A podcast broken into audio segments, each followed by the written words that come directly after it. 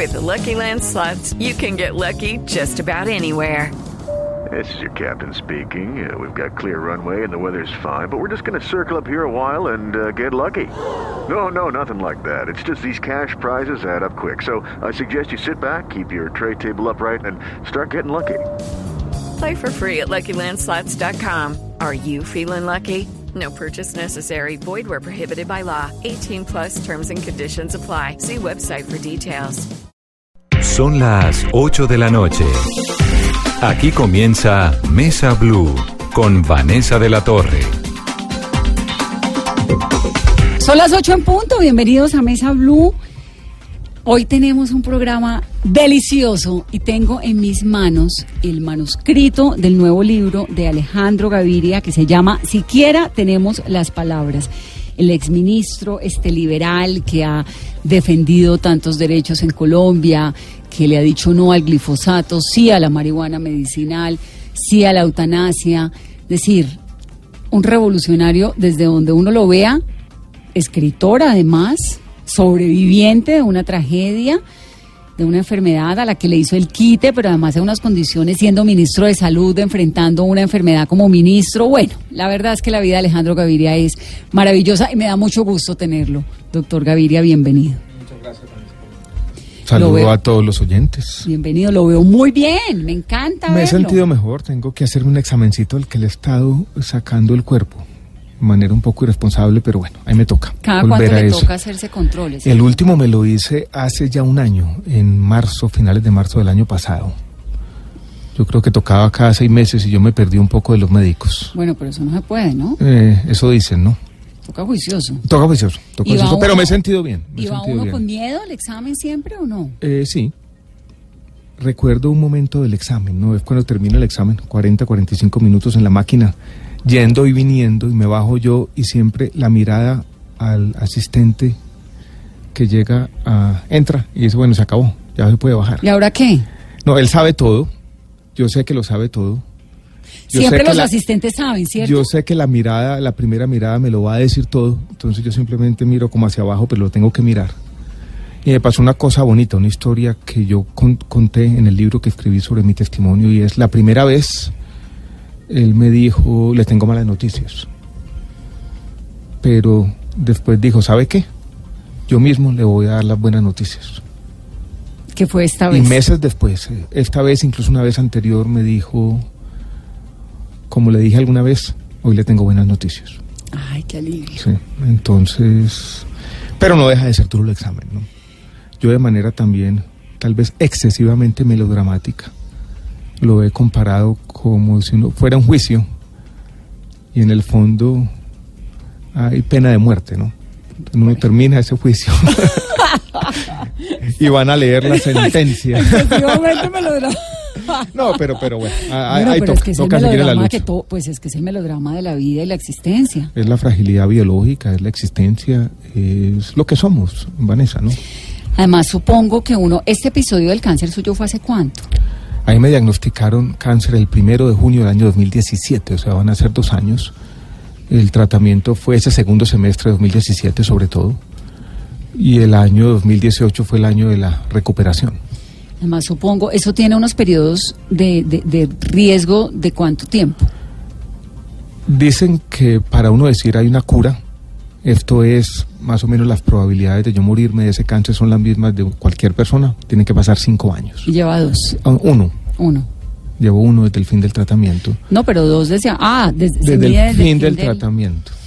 Doctor Gaviria, ¿usted por qué siempre trotaba? En medio de esa, de esa, de algo tan difícil como un tratamiento contra el cáncer. Yo troté por una razón, si se quiere, circunstancial, ¿no? En algún momento yo tenía un amigo que había vivido conmigo en Medellín, se fue a vivir a Estados Unidos por mucho tiempo y le dio el mismo cáncer. Cuando supe que yo me había enfermado de esto, me dijo, yo quiero que hable con mi médico, Eh, un señor en Estados Unidos, yo no quería hablar con él. Y este tipo me dijo, una vez me escribe, me dijo, ya habló con el doctor que le mandé el correo electrónico, él está esperando que usted le escriba. Y yo dije, ya es un poco penoso no hacerlo. Y le escribí a ese médico. Eran las diez y media, once de la noche en Colombia, creo que la misma hora en Estados Unidos, en la costa este de Estados Unidos. Y el tipo me contesta el correo electrónico de manera inmediata, y me dice, llámeme ya. Y yo lo llamé, tuve una conversación con él. En esencia me dijo exactamente lo que están haciendo en Colombia, lo que tiene que hacerse. El tratamiento. Y al final, el tratamiento. Y al final me dijo, bueno, bueno, no cuelgue, le voy a dar un consejo, haga ejercicio. Eso le sirve mentalmente, le sirve para su tratamiento también. ¿Por yo qué? me lo tomé a pecho. Yo no tengo las razones, probablemente es porque fortalece el sistema inmune y le da a uno cierta tranquilidad. Pero es una cuestión eh, más mental o físicamente No el sé. sistema inmune se defiende más y se activa más. Yo sin ser médico no sé, yo creo que las razones son las dos. Puede servir para eh, mantener el sistema inmune fortalecido. Y usted salía, Pero a mí me, sobre todo me sirvió mentalmente. ¿no? y usted salía de estos episodios de quimioterapia, pues que son una Yo, te- yo tenía cuatro días seguidos, salía y al otro día estaba totando. Muchas veces le daba vueltas a un parquecito que hay al lado de mi casa, otras veces eh, en gimnasio. Cansadísimo. No, unas veces sí, otras veces no tanto. Bueno, Ahora, pues- no, yo siempre totaba, algunas veces era caminando nomás. Pues eh, estamos en Facebook Live. Quiero decir Ah, que bueno. ¿Dónde está la cámara? Acá, mírela, allá al frente, porque además estamos recibiendo un montón de mensajes. Luz Omaira dice, ¿cómo se ve de bien Alejandro Gaviria? Ah, bueno, gracias. Yo creo que ya la conozco, es una tuitera. Sí, sí, sí, que Mm, siempre sí, es muy sí, y, ahí me llaman. Un abrazo, eh, sus Somaira. mensajes. Muchas gracias. ¿Qué más nos dicen? Numeral, Vanessa, pregúntele a Gaviria. Muchas preguntas, Vanessa, a esta hora que estamos recibiendo de todos los tuiteros que se conectan con nosotros. Una de ellas, después de haberse curado del cáncer, ahora sí cree en Dios, pregunta César Aldana también. ¿Por qué los tratamientos de fertilidad no son bien recibidos en el POS? ¿Existe otra respuesta diferente? Preguntan, ¿por qué se postula como rector de la, ah, para la Universidad de los Andes? Porque no se postula. ¿Por qué no se postula? Pero es que ya hoy conocimos que, que se ha postulado, Ana. Ah, maravilloso. Otra pregunta, ¿qué le recomienda el presidente Iván Duque para abordar de manera distinta la- a la policía el tema de la dosis mínima en este país? Bueno, comencemos con las preguntas de los oyentes. Uy, tenemos ahí para medio programa. ¿Cree en Dios? Yo no creo en Dios, no creo en un Dios abramánico, no creo en un Dios omnisciente que conoce nuestra conciencia. Eh, entiendo la religión, la asocio muchas veces con la poesía, como una protesta contra el paso del tiempo, como una forma de buscar la trascendencia en medio de la finitud eh, de los hombres. Respeto a quienes creen, pero yo estoy convencido íntimamente que la muerte es para siempre, que la vida es un pequeño paréntesis entre la nada y la nada. Sí. Lo que he leído, lo que he vivido, mi experiencia vital, eh, me llevan a pensar eso y yo creo que nunca voy a cambiar, de alguna manera. Eh, ¿Por qué se postuló para rector de los Andes? La semana pasada abrieron una convocatoria, una nominación para la rectoría de la Universidad de los Andes. Yo estoy allá. Un grupo de profesores grandes, eh, creo que ciento y pico, me nominó y yo acepté la nominación. Vamos a ver qué pasa, ¿no? Yo, Vanessa, estoy en un momento que uno podría decir de cierta tranquilidad. O sea, si pasa bien, si no también. Yo quiero aportar desde el pequeño espacio que hoy dirigiendo este centro. Yo no tengo ambiciones profesionales hoy en día. Lo digo así como... Usted está dirigiendo el Centro de Objetivos de Desarrollo Sostenible para América Latina y el Caribe, ¿no? Sí, que es un centro, es un centro interesante, es un centro que intenta promover esta agenda que nació en Naciones Unidas el año 2015, que se llama la Agenda 2030, que trata de hacer algo que es casi contradictorio, pero que es fundamental para el futuro de la humanidad, digámoslo así también, de manera un poco grandilocuente, pero así es. Y es conciliar el desarrollo económico, el avance social y la sostenibilidad. Son 17 objetivos eh, concentran, obvio, concitan la atención de muchos gobiernos. Por ejemplo, si uno lee el Plan Nacional de Desarrollo, están por todos lados. Lo mismo ocurre en todos los países del mundo. Pero no es fácil, ¿no? Y porque de ser el nominado y de ganar esa postulación, ¿cuál sería ese mayor reto para dirigir a la Universidad de los Andes? Eh, son muchos los retos, ¿no? Eh, pero yo creo que voy a contestar la pregunta de manera general. Hoy hay un gran reto de las universidades y de la educación superior en el mundo. Y es, imaginémonos la Universidad de los Andes hoy y lo que era la Universidad de los Andes hace 25, 30 años. Hoy en día un estudiante de economía entra a YouTube, ni siquiera tiene que ir a ningún sitio y encuentra las clases de las mismas materias, microeconomía, macroeconomía, teoría de juegos, todas las que yo dictaba, enseñadas allí por los mejores profesores del mundo. Que es una maravilla. Que es una maravilla. Ahí está todo, todo el material disponible, gratuito, explicado de manera minuciosa. ¿Cuál es el valor que cabe la universidad? ¿Qué le estamos entregando a los alumnos? ¿Cómo lo estamos preparando para un futuro donde estamos diciendo los computadores, las máquinas van a acabar con cientos de millones de empleos en el mundo? Yo creo que ese es el reto de la educación superior en los Andes, en el mundo desarrollado y en el mundo en desarrollo. Contestar esas dos preguntas. ¿Y cuál es el valor agregado? No es fácil, no puede ser simplemente la transmisión de conocimientos. Tiene que ser la deliberación, tiene que ser el trabajo en grupo con los compañeros, tiene que ser también otro tipo de habilidades que no sea simplemente la adquisición de conocimiento, tiene que ser esa capacidad de hacer una curaduría de ese conocimiento. En el fondo es el pensamiento crítico. Que el, el Internet y las redes sociales nos obligaron a todos a reinventarnos. Lo mismo que le está pasando al transporte público, lo mm. mismo que le está pasando a la hotelería, lo mismo que le está pasando a los medios de comunicación, le está pasando a las universidades. Y hay una pregunta, cuando tú me haces la pregunta, Vanessa, ¿cuál es? En el fondo, la respuesta más honesta que cualquier persona puede dar es todavía no sabemos, ¿no? Es una búsqueda permanente. yo, creo que es una lo mismo es el periodismo, ¿no? Es esto, es esto, es propiciar este tipo de discusiones. Es que esto uno no lo puede tener, por más que lo tenga en una red social, en un WhatsApp, en lo que sea, esta posibilidad de uno mirarse a los ojos, debatir sobre ideas. Eh, Pero la clase magistral del profesor haciendo lo mismo que se hacía hace 25, 30 años ya no es. La clase magistral hoy en día, ¿cómo es? Porque en mi época era los martes de 9 a 12 y uno de ahí en adelante seguía... Hay, profesores que siguen haciendo lo mismo, otros que son mucho más innovadores.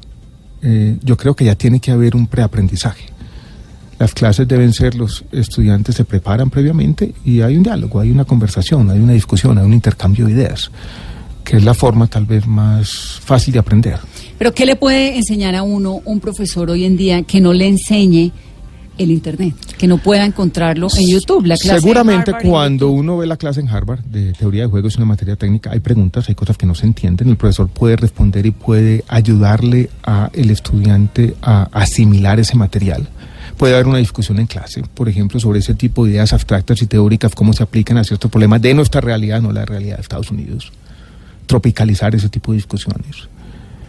Eh, puede haber un intercambio entre los compañeros porque uno entiende en otra cosa y otros no entienden y ese intercambio puede servir también para que ese material se asimile mejor. Pero esos foros están también en las en las en los foros Pero uno, una cosa es ver un foro digital y otra cosa es participar virtualmente. Yo creo que otra cosa, pienso yo, es esto, la conversación. Pero será porque somos unos románticos todavía de, encontrarnos y mirarnos a los ojos o las generaciones que vienen van a tener también esto eh, van eh, a, buscar todavía yo, yo, todavía creo que todavía hay en el me pasa mucho, yo creo que nos pasa a todos, le pasa a muchos de los oyentes que nos están eh, escuchando en este momento las famosas teleconferencias, ¿no? para mí todavía son un sustituto muy imperfecto de esto, de la conversación, de mirarse a los ojos, de levantar la mano, de estar todos ahí, ¿no? Pero por eso, pero eso será porque todavía somos unos pegados a la antigua? Puede ser. ¿O, será que Tiene, no, yo creo todavía. ¿Será que tiene realmente un componente importante dentro de esta cosa de ser humano? Yo creo que la interacción así, en algunos ámbitos, es insustituible. Sí, mm. doctor Gaviria, muchas preguntas sobre sus aspiraciones políticas. Me sorprendió. A mí también. Mm. Hay dos cosas que me han Me preguntan mucho en redes sociales, me preguntan eh, sobre todo en los últimos meses. Y antes de responder la pregunta. candidato presidencial no, es que me ha sorprendido dos cosas y lo debo decir. Numeral Vanessa, pregúntele a Gaviria. La verdad es que el general de las opiniones ha sido súper positivo. Bueno, muchas gracias a los Porque siempre hay unos mensajes dándole palo a los invitados y a mí por ahí derecho por invitarlos, ¿no? Lo cual es perfecto porque somos una democracia, está bien que todo el mundo opine. Pero me ha sorprendido que en general las preguntas son, los comentarios son muy positivos, porque usted es un hombre de batallas, usted se ve unas peleas durísimas eh, contra las farmacéuticas, por la marihuana medicinal, el glifosato, todo esto, y pues un personaje que durante sus años en el gobierno generó mucha polémica, entonces me sorprende como tanto mensaje positivo, pero además tantos hablando de su campo político, como si fuera un hecho que se fuera a lanzar a algo. Voy a decir dos o tres cosas. La primera, yo creo que la gente aprecia algunas de las decisiones que tomaron el ministerio, por ejemplo, las que tienen que ver con los precios de los medicamentos.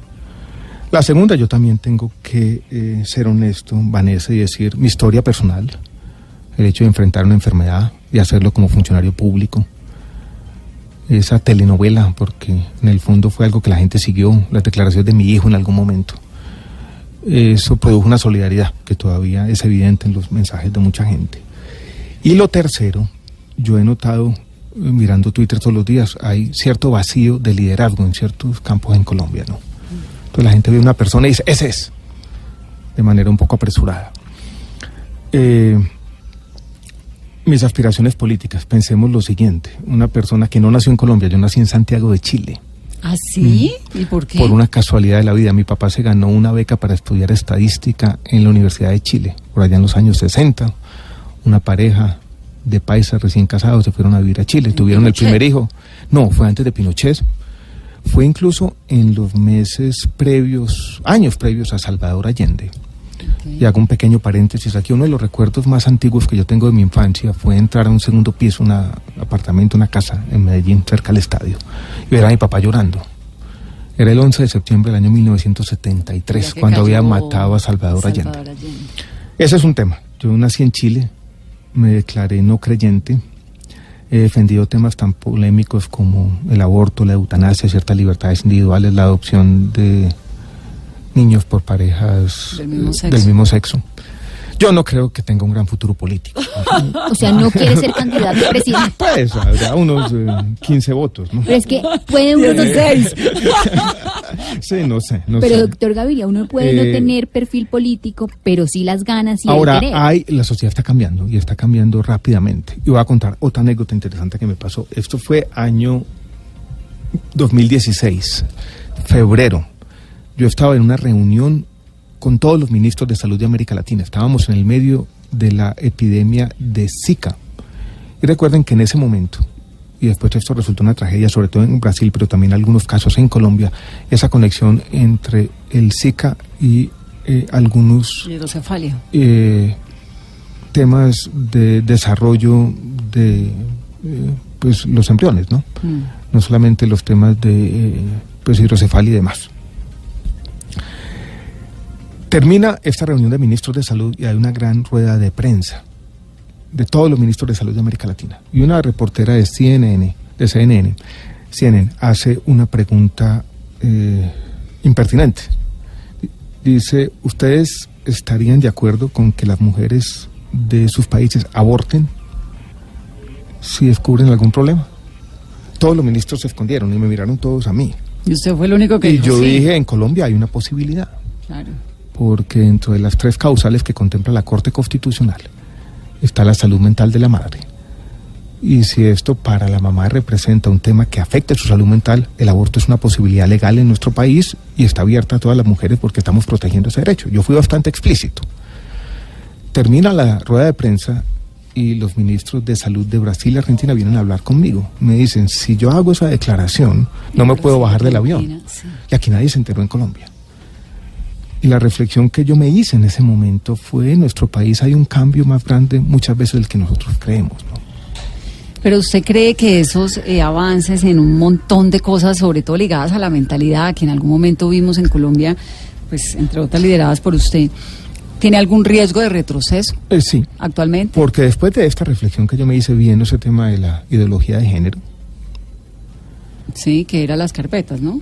Eh, Las- las, las ca- las cartillas. famosas Cartillas, cartillas las del Ministerio de Educación, acabaron, y hubo un gran escándalo y la ideología aca- acabaron con la carrera política completamente. Sí, una mujer brillante. tuvieron mucho que ver con la elección de Bolsonaro en Brasil. Y muchos dicen, yo no he hecho nunca el estudio, que tuvieron mucho que ver con la derrota del plebiscito. Claro, por supuesto. Porque fueron por la misma Fue una época, ¿no? época en la que nos eh, eh, muy convulsionada y fue como eh, similar. Pero el país de Entonces ahora de pronto hay otro Alejandro que tiene más eh, capital Ordóñez. político que yo.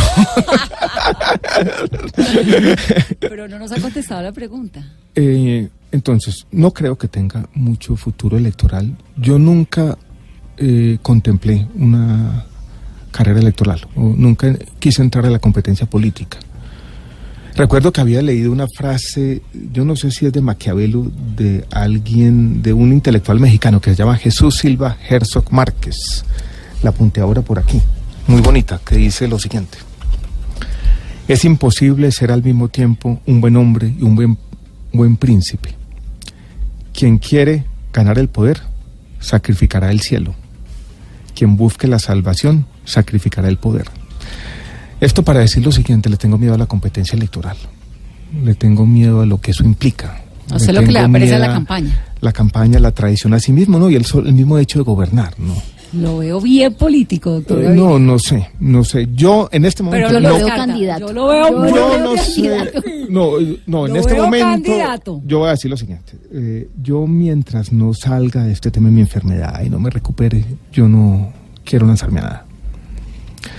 Yo había dicho que yo quería aportar desde otro ámbito, mucho más estrecho, dedicarme a un tema que yo pueda controlar, volver a la academia, escribir estos libritos, que en el fondo yo hago como de notario de mi biblioteca, tampoco tiene muchas pretensiones, es simplemente compartir las lecturas, Antes de compartir ciertas reflexiones. Pero voy a ser claro, no me veo en la política electoral. yo lo veo. Yo Eh, también. Está esa falta de liderazgo de la que estamos hablando y uno en el fondo pues lo terminan lanzando, pero no me veo, no me veo, no me veo. Bueno, siquiera tenemos las palabras, es el nuevo libro. Se me está yendo una pregunta que no quiero que se me vaya. Mm. ¿Usted es chileno entonces? Yo nací ¿Y es en colombiano? Santiago de Chile.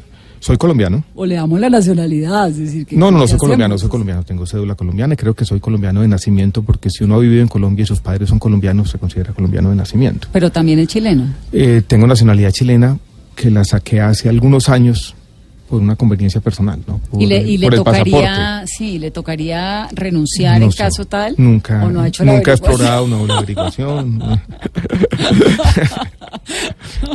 Siquiera tenemos las palabras. Es el libro que va a lanzar ahora la Cuando estaba de ministro de Salud, en momentos más críticos, la gente seguramente busca en Google y encontraba esto, ¿no?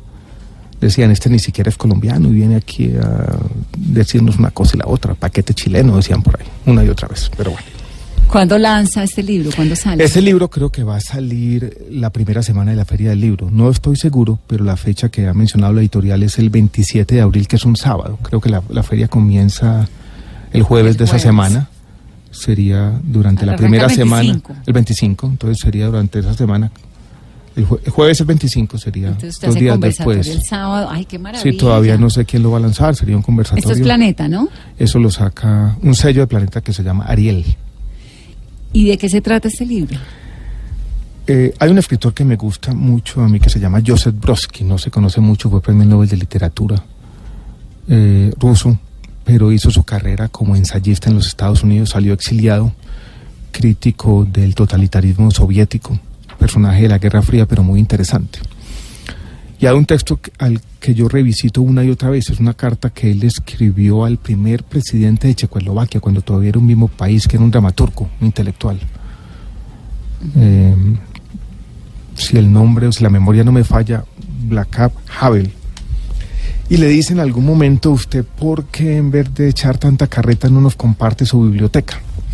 Y esa es la introducción del libro, ¿no? Es una forma de compartir algunas lecturas. Pero es lo que usted ha hecho con sus libros. Sí, en el fondo es lo que he hecho con mis Porque libros. el- Todos los libros míos, todo, cada capítulo terminaba con una recomendación de lecturas. El- y ese era el final de cada es capítulo. Hoy es siempre todavía, que es tremendo, así como. Eh, que eh, hoy es siempre el todavía que es testimonial. Cada capítulo, son ocho capítulos, termina con una serie de recomendaciones de lecturas. El otro libro, que es un libro un poco más técnico, una reflexión sobre el cambio social, también termina con una recomendación de lecturas. Este no es que termine con una recomendación de lecturas, sino que cada capítulo es una, una reflexión sobre eso, sobre la literatura, sobre la literatura como forma de resistencia y salvación, sobre la importancia de las palabras y tal vez sobre una serie de autores que todos vivieron en el siglo XX. Ahí Probablemente Sándor Márai, tiene Sándor Márai, está Joseph Brodsky, está Orwell, está Borges, está dos autores que hoy son menos leídos. Uno que llama Stanislaw Lem, polaco, de ciencia ficción, tiene a Kundera. Tiene a otro autor que me gusta mucho leer y que quiero revivir de alguna manera, tiene su culto, pero no es tan conocido, Joaquín Machado de Asís, brasileño, siglo XIX, el que se inventó la ironía en esta parte del mundo. ¿Sí? Eh, irónico, eh, moderno, ¿Y a qué extremadamente ¿Usted a qué hora lee? actual. Yo leo por la noche, antes de acostarme. Y siempre, digamos, siendo Sí, ministro también, también, con todos esos avatares también, de también la... leo en aviones, leo desordenadamente, leo por ahí, antes de reuniones. Yo hago una cosa, Vanessa, que de pronto tú haces, ¿no? Que uno siempre tiene un libro a la mano, Sí, en la cartera. en la cartera, sí, o en la, en la mochila, en la maleta. Así no se yo. lo lea, pero lo tiene. Lo tiene, sí. como- ¿Y siempre ha leído, juicioso? eh, sí, desde bachillerato. ¿Cómo le enseña uno a los hijos a leer? Yo no sé si usted está de acuerdo conmigo, pero a mí sí me sigue pareciendo que igual haya internet, eh, teléfono, eh, fiestas, no fiestas, viajes, mundo, lo que sea. Lo de leer es algo que no, no sé qué. eh, en esos días estábamos entrevistando a Ricardo Silva, ¿no? Y Ricardo me decía que lo comparto plenamente. Cuando usted lee el mundo lo entiende distinto y punto. O sea, desde ahora hasta Cervantes es distinto y punto. Yo sí creo, yo sí creo que la ¿No? lectura es una forma también de vivir, ¿no? Y que el mundo sin leer es un mundo incompleto. Pero, Pero sí uno puede no noto, darse cuenta. sí noto que hoy en día es más difícil. Claro. Y que la palabra escrita está perdiendo vigencia. ¿Cómo le enseña uno a los hijos a leer? Yo tengo dos hijos. Eh, mi hija mayor, Mariana, lee más, fue una lucha. Tomás, muy verbal, muy de lo que encuentra por ahí. Diestro con el lenguaje. O sea, conoce más palabras de las que yo sabía a su edad. ¿Cuántos años tiene? Tiene 11 años, pero difícil que lea. ¿Y entonces de dónde saca ese vocabulario? De YouTube. ¿En serio? Sí, O yo no sé si oyendo también conversaciones aquí y allá. Bueno, me quiero meter en el glifosato. ¿Qué es lo que hace el glifosato en el cuerpo? ¿Por qué es que usted se dio esa pela por el no glifosato y de la noche a la mañana le dicen a uno sí glifosato?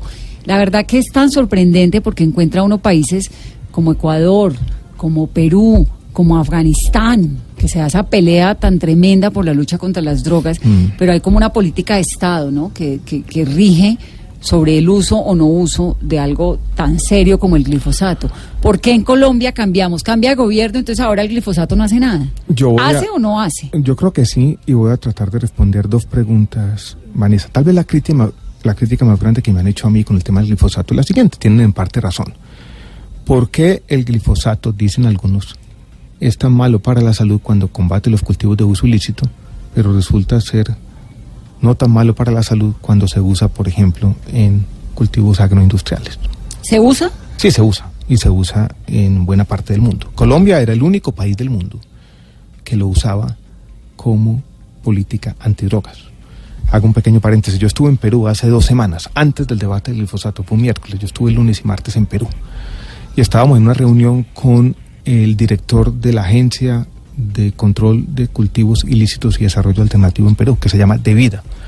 Y levanté la mano en medio de la reunión y le dije, ¿ustedes usan agentes químicos para el control de cultivos de uso ilícito? Y el tipo me dice, no se puede usar aquí. Es un tema que ni siquiera se puede tocar con la comunidad, ¿Por qué? porque lo consideran que el Estado no puede dañar la salud de la población. Hay un decreto firmado por, ¿sabe quién? Alberto Fujimori, del año 2000, que prohíbe de manera explícita en Perú el uso del glifosato o cualquier otro agente químico. ¿Qué frase? El Estado no puede dañar la salud de sus habitantes. Colombia tiene una ley estatutaria en salud, que es la ley 1751, y tiene un artículo que yo traje a cuento en la discusión en la Corte Constitucional que dice el Estado no puede afectar directamente la salud de la población. Entonces voy a responder la pregunta. Cuando uno eh, tiene cinco cosas sobre la mesa, la primera, muchos estudios diciendo el glifosato está asociado con algunos tipos de cáncer, con enfermedades dermatológicas, con enfermedades respiratorias, con abortos espontáneos y otras cosas. Ahí están los estudios. Todo el conocimiento es contingente.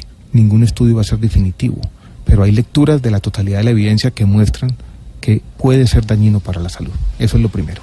Segundo, aquí el que hace el daño es el Estado. Tercero, a diferencia de los cultivos agroindustriales, la población afectada no puede gestionar el riesgo. Una cosa es la persona que está trabajando en un cultivo agroindustrial, hay unas normas de seguridad labo- laboral y salud laboral, y usted se pone unos guantes, Sí, pone una una mascarilla. Aquí es una población inerme, No, en pues un sentido a literal. Exacto, no puede gestionar el riesgo. Tercer factor. Cuarto, se trata de población vulnerable. Y quinto, toda la evidencia muestra también que es una política contra las drogas ineficaz. Que, por ejemplo, para erradicar una hectárea de manera definitiva hay que fumigar 30. Entonces, cuando uno hace 1, 2, 3, 4, 5, y si quieren lo vuelvo y lo repito, puede dañar la salud, el Estado hace el daño, la población no gestiona el riesgo. Es ineficaz como política antidrogas y se trata de una población vulnerable. Yo creo que en este caso aplica el principio de precaución. ¿Cuánto vale fumigar una hectárea de, con glifosato? Hubo una discusión en la Corte Constitucional que fue semántica. Yo mencioné una cifra que no es cuánto vale fumigarla, sino el dato más importante es cuánto vale erradicarla de manera definitiva. Pero el eso valor, es ¿Manual? no, O- o- con aspersión aérea. Oh. Y es que uno tiene que pasar muchas veces porque viene la famosa resiembra. Erradicarla de manera definitiva con glifosato puede valer entre 100 y 200 millones de pesos. O sea, esta es una política que no es costo efectiva, que es muy costosa y como mecanismo de política antidrogas no funciona bien. Pues en ese debate al ministro de Defensa le preguntó Alejandro Linares, Yo estaba, yo estaba ¿Usted ahí en la corte y él dijo que dos millones, de pesos, porque yo no sé en qué estaba pensando. ¿no? Después viene la respuesta de una funcionaria Sí, de presidencia que que, dice, no, dijo 70 estudio. y pico. pero vale 200. Erradicarla de manera definitiva. Y las consecuencias para el- la, esa tierra, hay consecuencias ambientales y hay otra que hay que tener en cuenta. Consecuencias sobre la salud financiera de los hogares que habitan estas zonas. claro, la salud Hay pública. otra, yo publiqué un libro sobre esto antes de ser ministro, sobre política antidroga en Colombia con Daniel Mejía, que fue secretario de Seguridad de Bogotá, que mostraba también cómo las aspersiones aéreas acababan con la confianza en el Estado y generaban un cúmulo de problemas sociales. Pero en el fondo, eh, yo, yo- yo tuve un viaje, eh, iba a decir algo obvio. Volamos con el presidente Santos a un municipio que yo no conocía, Olaya Herrera, en el municipio, en el departamento de Nariño. Llegamos a Tumaco en helicóptero, selva, tupida. Y la primera pregunta que uno tiene es cómo va a ser la inserción de un municipio como esto, de los habitantes en la economía global. Y uno dice, pues la coca va a estar ahí. En el fondo aquí hay es un problema de naturaleza económica, Sí. que no lo va a resolver el glifosato. Pero ¿cómo? ¿Por qué Y uno quiere un Estado diferente, que la presencia del Estado más visible no sea una avioneta tirando veneno. Sí, de acuerdo. Yo creo que el país ya tiene que pasar esa página. una cosa de educación, de oportunidades, de Y de presencia generación del de Estado. oportunidades, de generación de algunos uno temas como- de desarrollo alternativo. Sí. eh, Pero ¿por qué de hacer una gobierno- inserción que no es fácil. Esto es mucho más fácil decirlo que hacerlo, pero una inserción distinta a la economía global, que no sean los cultivos de uso ilícito. Pero mire, todo eso suena el mundo ideal. Pero la verdad es que el gobierno que usted dejó del presidente Santos dejó 170 mil hectáreas de coca sembradas. Hoy en día, según las Naciones Unidas, hay 170 mil hectáreas de coca. ¿Qué hace entonces el país con eso? No me conteste ya que voy a ir a un break y ya volvemos. 8.32.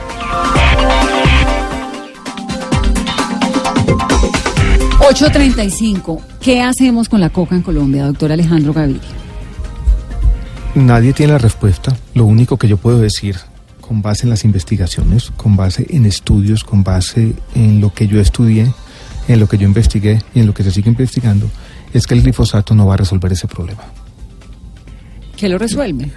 Lo resuelve trabajar con las comunidades. Lo único que lo va a resolver es crear alternativas económicas en la periferia de Colombia. No O sea, lo va a el resolver señor en el vez de sembrar coca quiera sembrar papa. Eh, otra cosa. O tenga una actividad económica que sea el turismo eh, ecológico. Pero ¿cómo cambiar haya- el chip de la gente? Porque, por ejemplo, el programa de sustitución de cultivos ha sido un fracaso. No ha sido un fracaso, se sustituyeron casi 37 mil hectáreas. La cifra que ha sido criticada por algunos especialistas es que en esos cultivos sustituidos la resiembra fue menor al 1%. En, yo voy a decir lo siguiente como economista, no sé si este argumento se va a entender, pero es el siguiente. La cadena de la coca tiene su eslabón más débil en los campesinos. ¿Qué es el glifosato? Es como si fuera una plaga en la mata de coca. Y esa plaga hace que le cueste un poquito más a los campesinos. Supongamos que el glifosato hace que los costos de producción de la hoja, que es ese insumo, aumenten 50%, porque tiene que haber un poquito más de resiembra tiene que haber un cuidado de los cultivos distintos. ¿Qué hace el narcotraficante? Como eso le cuesta tan poquito en esa cadena, pues le paga 50% más y no pasa absolutamente nada. El glifosato no es una herramienta eficaz hoy en día en Colombia para los cultivos de uso ilícito. Eh, cuando se se, se, fumigó por allá a finales de la década pasada, crecieron los cultivos de coca igualmente. Hay otros factores recientes, como la devaluación del peso. Hay que reconocer también que hay una expectativa de una retribución por hectárea erradicada en el contexto de las negociaciones de La Habana, que llevó a un aumento de los cultivos de uso ilícito. Hay un tema también de organizaciones criminales que se mueven entre la minería ilegal y los cultivos de coca, según la rentabilidad relativa de estos dos sectores. Que además son unas economías dificilísimas de combatir. Muy difíciles de combatir, muy complejas. Sí, y este es un país, bueno, unas... Hay, también hay una cosa, Vanessa. De un tamaño... todos quienes han estudiado este tema eh, han planteado, pero que en Colombia no se ha entendido plenamente. Esa métrica de hectáreas sembradas de coca es una métrica equivocada. Porque en el fondo lo que necesitamos también es atacar los eslabones más fuertes de la cadena. Esto es destruir los laboratorios, los cristalizaderos, hacer mayor interdicción, eh, perseguir los eh, precursores químicos y demás. Hubo, ministro, y esto es una pregunta que nos llega en las redes, en su, en la época suya, un episodio con esta niña Laura Aguaguara. Camila, Camila, Camila Aguaguara. Que ella termina muriendo, ¿no? Y sí. fue como muy, ¿qué fue lo que pasó allí? Digamos, hoy en día cuando usted ya, con la calma del tiempo, cuando mira hacia el pasado, ¿cómo ve ese episodio? Yo cuento esa historia en el libro y es un dilema ¿En este? en este no en el libro no, en el anterior, anterior, en el anterior de hoy siempre todavía porque el tema de Camila plantea de manera descarnada y compleja los dilemas éticos de la salud, lo que todos los economistas de la salud llaman ese dilema entre las víctimas visibles y las víctimas invisibles.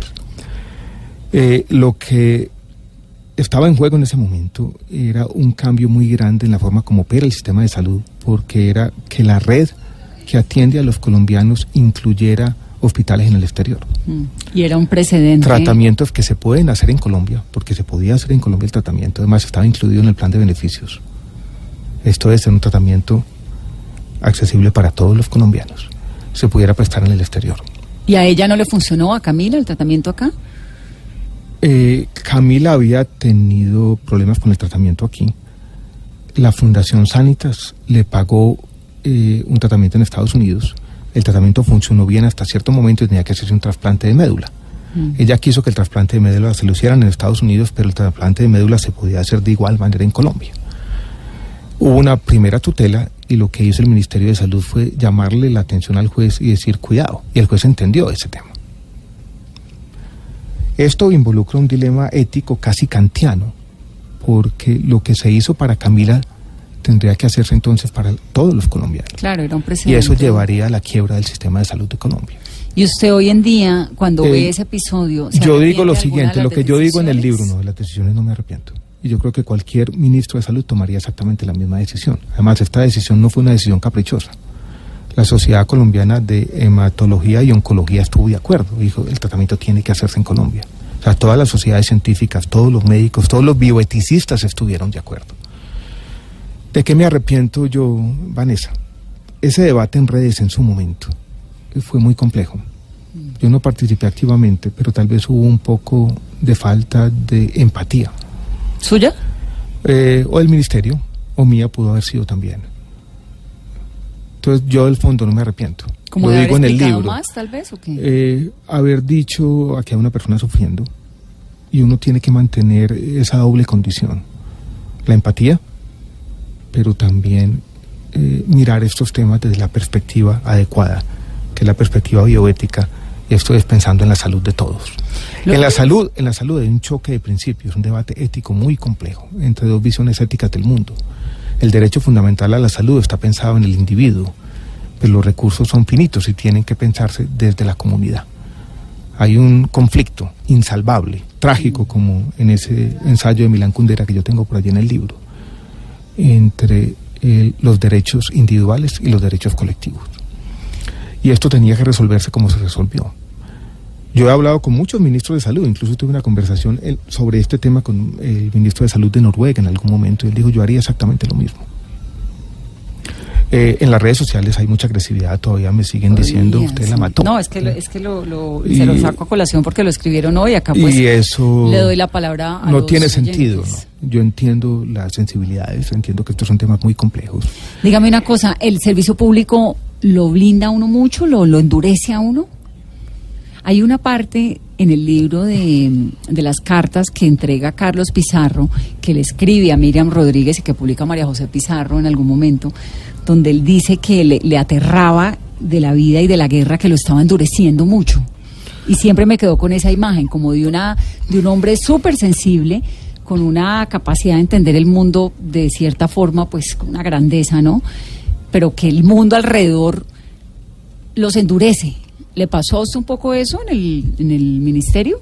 Sabe, Vanessa, que pensándolo ahora nadie me había hecho esa pregunta, yo creo que no. Yo creo que incluso podría ser lo contrario. Claro que yo tuve una- un tema complejo, porque yo fui paciente al mismo tiempo y pude hablar con mucha gente. Y yo hoy soy una persona más sensible de la que era cuando entré al ministerio. Producto un poco de esa doble condición paradójica, si se quiere, De irónica en algún de ministro y paciente. Uno conoce a mucha gente. ¿Dónde se tiene que blindar uno? Con la crítica.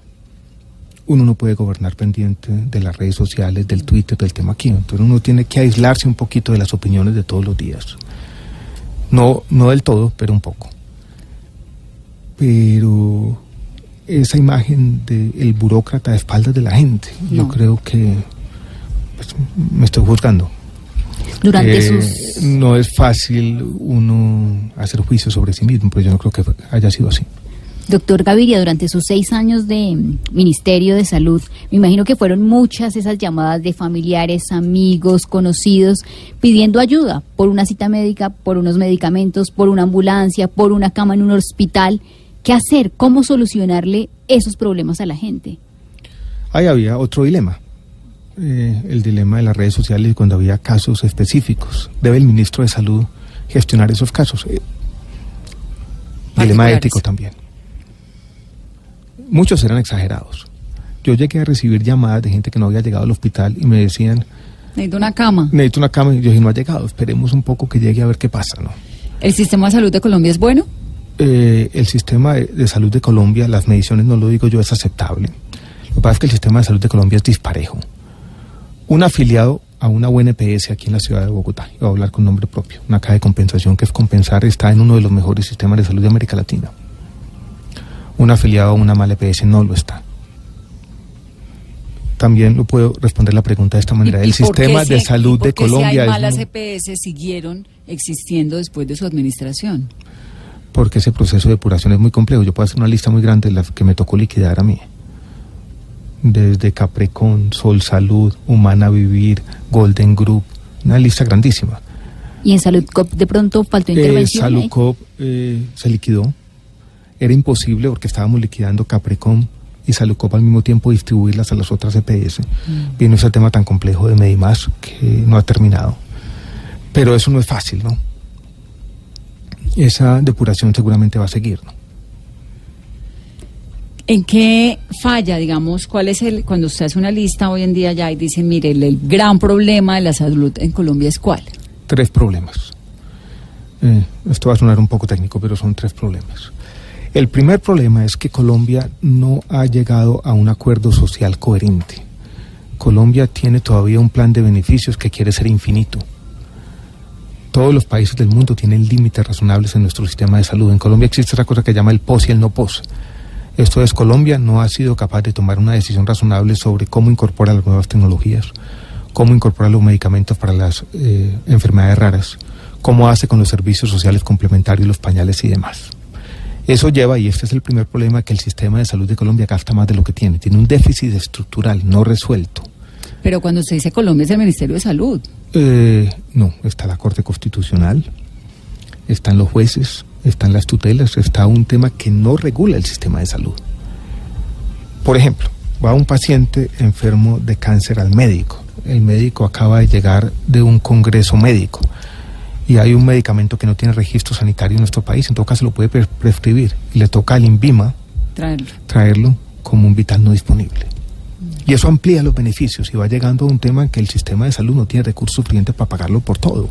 Ahí me regañó Antes una de vez. que siga los medicamentos, porque también hay una, alguien que me está preguntando si es cierto que se reversó. Usted hace una pelea durísima, ¿no? Con las farmacéuticas. El Ministerio de Salud desmintió esa versión que Sí, dio ¿no? por Twitter el, el expresidente Ernesto Samper. Creo que no se ha reversado. Sigue no, no como, se ha reversado. Sigue como usted la dejó. Sí, sigue vigente tal cual. Tal Sí. cual y creo que el ministro ha sido enfático en que la va a fortalecer o a, a continuar con la política. Sí, que fue, bueno, una gran ganancia. Ese es el primer tema. El primer tema es un tema de que gastamos más de lo que tenemos. El segundo es que la ley 100 del año 1993 hizo una delegación administrativa, le entregó a la CPS una función que era una función del Estado y lo hizo sin regularlas adecuadamente. Ahí me tocó, por ejemplo, hacer unas medidas de habilitación financiera, habilitación técnica que no existían. Entonces era un problema regulatorio donde las CPS tienen mucha autonomía para decidir la red de prestación. Y ahí ha existido corrupción. Y el tercer tema, básicamente, es un tema de la descentralización de la salud. Los hospitales públicos, muy autónomos, tema que no controla el ministerio. Un hospital público de tercer nivel es parecido a una licorera, es parecido a una lotería, es parecido a esas empresas públicas complejas de los territorios, donde también está instalada la corrupción. No puedo dejar de preguntarle. Y la falta de capacidades en muchas secretarías de salud. Entonces, los, falta de definición de los beneficios, un contrato social incoherente, problemas regulatorios asociados con la CPS y el problema de los hospitales públicos. Esos tres problemas no tienen una solución definitiva fácil. y no la tienen en ninguna parte del mundo. Yo inventé una frase, resquicios de posibilismo. Uno dice, bueno, este lo puedo resolver, resolvamos este. Pero esto es una enfermedad crónica, no solamente en Colombia. Los sistemas de salud están irremediablemente quebrados en buena parte del mundo. Porque siempre las expectativas de la población van a superar las posibilidades fiscales y administrativas de los estados. Hay, hay un tema que me inquieta y me preocupa un montón, ¿no? Y tiene que ver con la atención a la población indígena, a la población afro vulnerable de zonas a las cuales no llega el Estado. Esto es casi que una pregunta personal porque acabo de estar en Chocó haciendo un cubrimiento muy grande. Entonces uno encuentra que las comunidades indígenas le dicen hay ocho niños muertos por crisis de una u otra forma ligadas pues al abandono estatal, que los niños no pueden salir de donde están, porque además hay enfrentamientos entre el, el clan del Golfo y, el- y las autodefensas gaitanistas en la zona de arriba a la derecha, en la frontera con... con con, Con Panamá o con Antioquia. No, con Antioquia, en Río Sucio. Entonces sale el ministro y dice, no, no son ocho, son dos. ¿De dónde sale? Es decir, cuando uno está en el Ministerio de Salud como usted, ¿cómo hace la medición de cuántos niños están enfermos en un- las zonas rurales de Colombia a donde el Estado no llega si no han ido? Esto es, digamos, ¿qué tanta credibilidad tienen los líderes sociales ahí, las comunidades, los indígenas, la Defensoría del Pueblo, que dicen, no, es que se están muriendo los niños por esto y esto? Porque obviamente, pues es que el Ministerio no puede llegar a todo lado, debería. Pero Colombia tiene llega. un sistema de vigilancia epidemiológica que le hace el Instituto Nacional de Salud que es más bueno de lo que la gente cree. Entonces hay algunas cifras que son las cifras del debate público eh, que son relativamente buenas. Usualmente cuando eso pasa, el Instituto Nacional de Salud eh, llega primero y está allá y hacen una revisión de la comunidad y se conocen las cifras y se toman las medidas. Pero puede haber zonas tan remotas Que no llegan. donde no llegan o no han llegado y son los líderes sociales los que tienen la información más veraz y más razonable. ¿Y se les cree? Pues hay que creerles a quien más. Yo no creo que la comunidad vaya a decir mentiras. Sí, de acuerdo. Pero es el tema de la presencia del Estado en todos los lugares del territorio. Estamos en 2019, ¿no? Llevamos 200 años, 200 años, no es fácil, ni va a ser fácil. Doctor Gaviria, hablemos de cómo está hoy el país. Volvió la polarización y este debate entre el péndulo nuevamente de la paz, la guerra, el sí y el no. ¿Cómo ha visto el, el gobierno del presidente Iván Duque? Nunca se ha ido, ¿no? El presidente Duque tenía un eslogan que me gustaba, que era el futuro es de todos, pero el pasado no es de todos, el pasado es un pasado de división, de fracturas y yo creo que estamos volviendo a ese pasado. En estos días razonaba yo que en el fondo hay una política que exacerba esas divisiones, pero el país también tiene socialmente de manera muy profunda casi que una discrepancia entre dos visiones éticas sobre el futuro que tienen que ver con nuestro conflicto. Una visión, entre comillas, la quisiera describir de la siguiente manera y es no vamos a dar impunidad, no hay impunidad para cierto tipo de delitos. La otra es yo estoy dispuesto a que ocurra cierta impunidad siempre y cuando vamos a tener No menos víctimas en el futuro, no se repitan. Y están esas dos formas de entender nuestro pasado y construir nuestro futuro. ¿Cuál es y la ahí suya? tenemos, la mía eh, es la segunda. Por encima de los castigos de los... Hoy El debate de hoy era a propósito de, de las declaraciones de las violaciones, ¿no? De los guerrilleros Yo de creo, y aquí voy a ser un poco más fuerte en mis opiniones, me parece que ese uso de los niños y de temas tan sensibles como las violaciones es una forma de hacer demagogia. ¿Es política? Eh, yo sí creo, porque es poner el tema en el aspecto más sensible. Sí, porque nadie está de acuerdo con eso. No, que nadie está de acuerdo con eso. De acuerdo. Nadie Pero entonces, de ¿esa acuerdo con construcción del futuro implica impunidad? Eh, Algo de impunidad tiene que implicar, necesariamente. ¿Y usted cree que el presidente Duque se equivocó con las objeciones a la Ahora, a- a- hay otro tema que tampoco se ha tocado plenamente y es eh, pues la justicia en Colombia implica impunidad porque tenemos una justicia ineficiente. La comparación no es entre la JEP, eh, el paradigma de la impunidad, y la gran justicia eficiente colombiana donde la impunidad no ocurre. Bueno, Incluso alguien me dijo lo siguiente, eh, de pronto la JEP, esa justicia restaurativa, distinta, es un modelo de cómo debería operar toda la justicia. Por ejemplo, los temas de selección y priorización. Sí, que no, es que además no hay cárcel para tanta gente, literal. Priorizar en los, las cabezas, Sí. en quiénes son los responsables primeros de estos crímenes de lesa humanidad. Pero los responsables primeros de esos crímenes de lesa humanidad están en el Congreso. Eh, sí, eso Los es inquietante. Yo no puedo decir que eso sea fácil de digerir, no lo es para mí, pero en el fondo es eh, una apuesta a un futuro distinto. ¿Qué le falta? Y hay, estos señores también han prometido que van a ir a la JEP, lo van a contar todo y va a haber una especie de castigos, eh, tal vez serán simbólicos, ¿no? Pues a mí me hubiera yendo. gustado, también lo digo francamente, una secuencia distinta, que primero hubieran pasado por la JEP y después hubieran llegado al Llegado al Congreso. Congreso. Sí, era lo lógico, ¿no? Tal vez Yo ahí hubo como una como un sinsabor que terminó causando esta cohesión tan tremenda que hay en el país. La semana Diga- pasada, cuando creo que fue el miércoles de la semana pasada que ocurrió esta polémica en la Comisión de Víctimas del Congreso de la República y las declaraciones de Paloma Valencia, Sí, contra Catatumbo. yo hice un tuit sin pensar, porque me había ocurrido hace un mes una cosa extraña. La Universidad de los Andes queda muy cerquita a una librería a la que me gusta ver, que es la librería Lerner del centro. La de Fui allá a ver libros y uno pasa por ahí tiempo, y, eh, da vueltas entre ¿Y los sigue siendo anaqueles. así tan esplendorosa? Sí. Es, es esplendorosa, ¿no? Y- y ¿De cuántos pisos? ¿Con con- tres? eh, yo no sé. Y hay un montón de libros y yo compro libros que no debería comprar porque tengo un montón de libros sin leer, pero bueno, es la, la relación con los libros. Salía de la librería y estaba Pablo Catatumbo mirando las novedades. Y yo miré dos veces y dije, sí, sí, es Pablo Catatumbo. Y me acerqué a él. Él me reconoció seguramente como el exministro de Salud. Le di la mano y le dice, bueno, eh, hay que seguir trabajando por la paz y por la institucionalidad del país. En el fondo Pablo me pareció distinto. ¿No es esa imagen mejor que Pablo Catatumbo en la selva? Pero mientras el doctor Gaviria se encuentra con Pablo Catatumbo en una librería, estábamos en el episodio. Eso reciente. fue esa noche, Sí, esa o sea, noche. el país yo- está en esos dos Está en eso.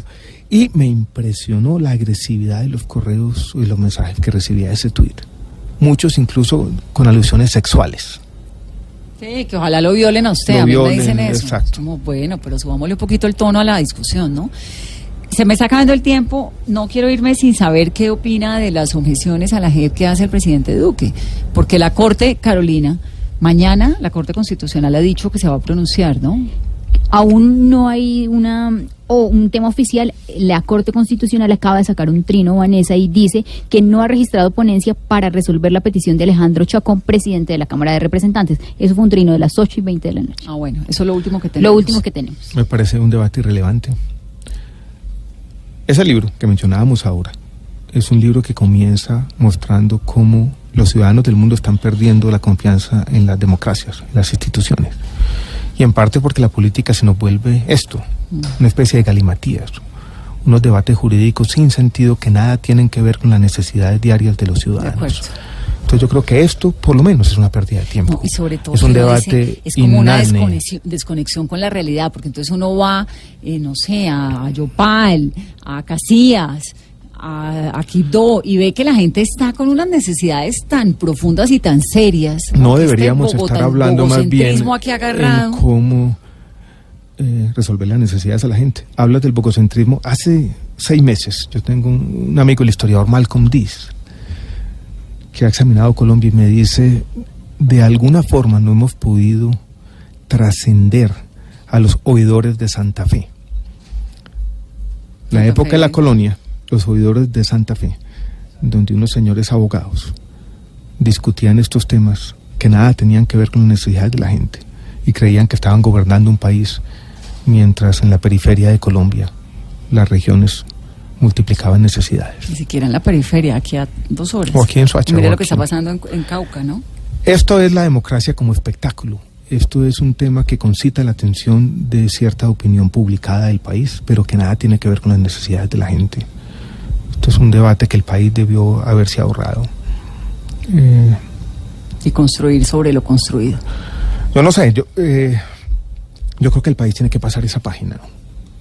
En el fondo, ¿cuántos son los guerrilleros de... Hay do- 24 10.000, zonas. 12.000? No, ojalá. Hay 24 ETCRs en Colombia. 24. Cada uno tiene, bueno, el, el Frente 34 del Chocó se desmovilizó con 473. En Iconoso hay 250. Es decir, hoy en día hay 24 zonas. Usted coja las 24, eh, hay eh, 24 personas más inteligentes de Colombia y póngale a cada uno a manejar esas de- zonas. y el debate jurídico de más fondo para mí, Vanessa, es el debate también sobre el Estado, un Estado que tiene que cumplir los compromisos. Así como el Estado no reniega la deuda externa, ¿qué tal que llegara un presidente y decir, no, es que ese contrato de deuda lo firmó el ministro de Hacienda anterior, yo lo voy a revisar?